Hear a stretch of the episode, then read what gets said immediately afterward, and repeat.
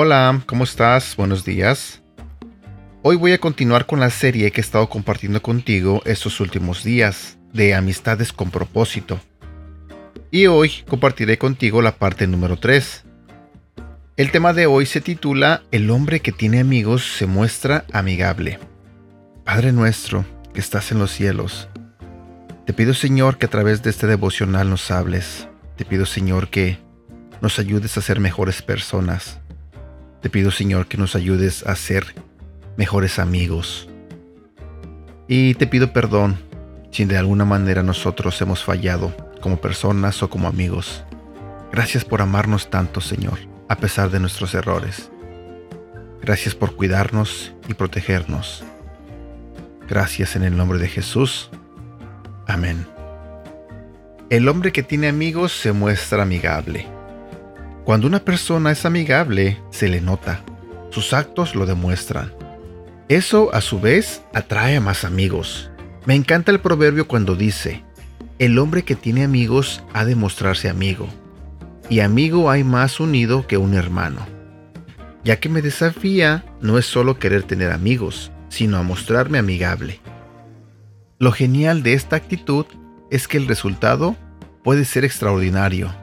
Tener amigos que resulten ser como hermanos, esos que conocen nuestras miserias, nuestros problemas, comparten nuestros desafíos, toleran nuestras frustraciones y aún así nos aman. Somos responsables de nuestro desarrollo y crecimiento. Por lo tanto, tener cerca personas que sumen a ese propósito es muy importante. Desafío del día de hoy. Busca intencionalmente amistades que te desafíen a superarte, a lograr ser la mejor versión de ti mismo hoy y mañana. Mi pregunta para ti es, ¿tienes de esos amigos? ¿O eres tú un amigo como esos? Honralos con un mensaje o una llamada.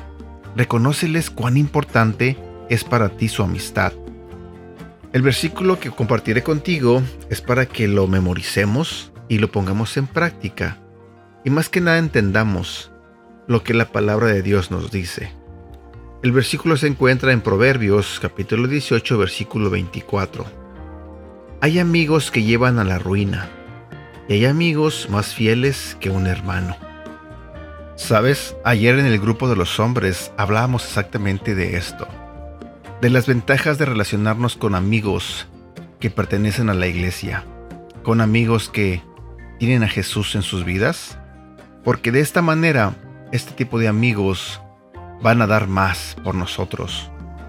Sé que muchos de nosotros cuando éramos jóvenes, cuando éramos adolescentes, teníamos muchos amigos. Y sé que muchos de esos amigos nos motivaban a hacer cosas que no estaban correctas o que no estaban bien hacerlas. En mi caso yo hice muchas tonterías, ah, hice muchas travesuras y cometí muchos pecados y muchos de ellos fueron ah, motivados o impulsados por mis amigos.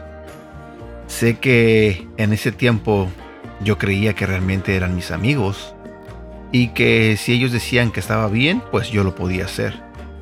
Pero hoy, a pasar del tiempo, razono y medito en todo lo que viví y sé que hice muchas tarugadas, muchas burradas, y perdón la expresión, pero eso fue lo que hice. Sé que hice esas cosas porque realmente ah, no había madurado quizás, y también no había entendido que un camino así no me iba a llevar a hacer algo bueno. Un camino donde uno se la pasa haciendo tonterías es más seguro que me lleve a la perdición. Así que Hoy en día me rodeo de personas que van a la iglesia conmigo, personas que están en mi grupo, por ejemplo, y que sé que mi vida les importa. Entonces de esa manera sé que cuando ellos ah, vean algo en mí, sé que ellos van a hacérmelo saber. También sé que si algún día necesito algo o tengo algún problema, sé que muchos de ellos se harán presentes. Y la verdad es bonito rodearse de personas así. Personas de las que tú sientas que puedes contar con ellas. Que si necesitas, como te digo, si necesitas ayuda, se harán presentes. Que un día de repente, eh, y me ha pasado, ¿eh? eh, estoy aquí en la casa sin hacer nada y de repente, oh, vamos a hacer esto, vente, vamos a comer. O eso es este, muy lindo.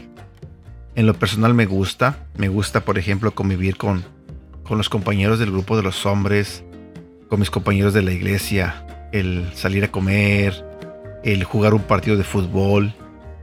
No sé, me gusta este, convivir mucho con ellos.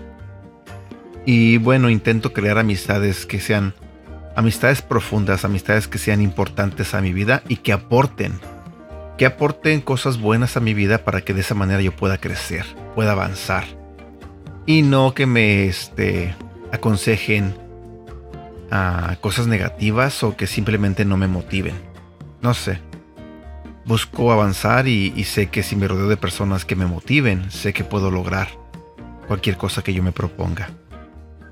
Y bueno, espero que este tema te haya gustado. Espero que de una manera u otra te motive a ser un buen amigo y a buscar buenos amigos, a tener buenas relaciones.